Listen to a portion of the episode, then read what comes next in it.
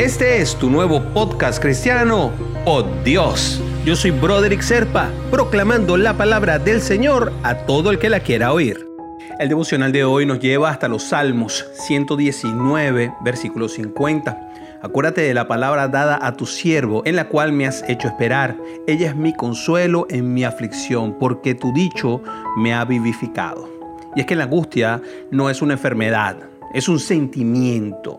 La angustia no es una cosa independiente de lo que somos, se genera por factores externos, pero muchas veces tiene factores internos. Cada persona siente la angustia de una manera única y con una intensidad que nadie más va a comprender sino ella misma. El sentido común define la angustia como a ver, una opresión en el pecho. Siento como una opresión en el pecho, no sé qué me pasa. Porque es que nos roba la paz, nos va enfermando el alma. Sus efectos llegan a ser devastadores porque altera el equilibrio de nuestro espíritu y desgarra la esperanza de nuestra alma y puede llevarnos a una terrible depresión.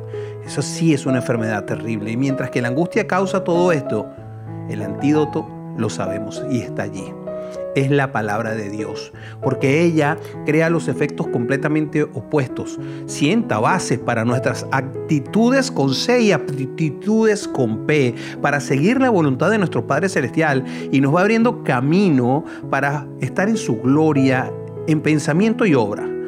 En cada paso que damos, además, y es que la palabra del Señor crea vida en nuestra alma, consuelo en el corazón y va desatando los lazos que nos van afligiendo. La palabra de Dios es un tónico y así tenemos que verla. Además de la lectura, también es importante que examinemos un poquito más allá la palabra. El que lee, escucha y guarda la palabra, además recibe consuelo para el día en que está en tribulación. ¿Y qué te parece si oramos, mi hermanito o mi hermanita? Señor, te doy gracias por el precioso don que nos das, que son tus santas escrituras, pues ellas son las que guardan las maravillas de tus enseñanzas, Padre, que nos iluminan el camino a tu voluntad. Tu palabra es la roca sólida en la que podemos fundamentar nuestra vida, nuestras acciones, nuestras palabras, nuestros pensamientos. Y es que los pasos de Jesús son el derrotero a seguir para glorificarte.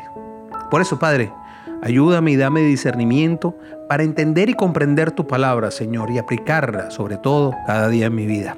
Te doy gracias en nombre de Jesús. Amén, amén y amén.